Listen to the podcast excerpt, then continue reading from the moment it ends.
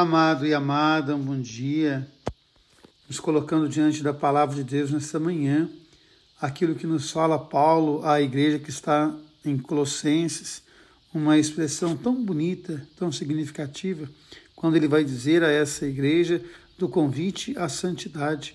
Ele vai dizer que nosso coração seja preparado por causa de Jesus Cristo, que nós estejamos sempre animados pela esperança na posse do céu. Essa é a palavra que o apóstolo vai dizer.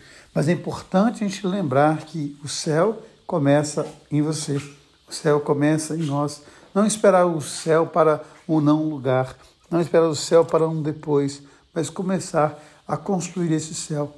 Há uma canção muito interessante de Gilberto Gil chamada Procissão, na qual ele vai dizer: Eu também estou do lado de Jesus. Só que eu acho que às vezes ele se esqueceu de mostrar que também aqui na terra a gente tem que dar um jeitinho de ser feliz. É interessante que essa não é a proposta de Jesus, diante da crítica de Gilberto Gil na canção, mas é interessante a gente perceber que aquilo que Jesus propõe para nós é que o céu comece agora. E como é que o céu começa? Na solidariedade, na fraternidade, na dinâmica do amor, da justiça. E é interessante a gente observar aquilo que o Evangelho de Lucas nos propõe. Eu vim para, fui ungido para anunciar a boa nova aos pobres.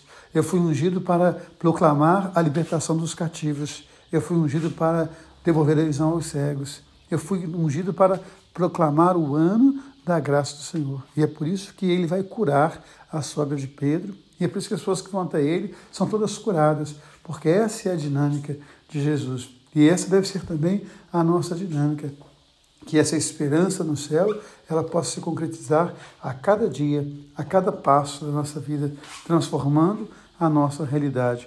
Aquilo que nos falava Paulo também na carta aos Romanos de domingo.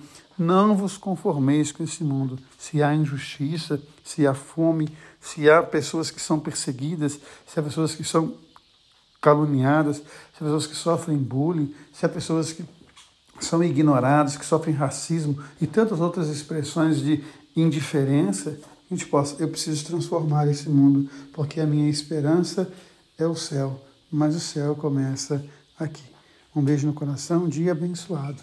Deus ama você, Deus ama em você. Amém.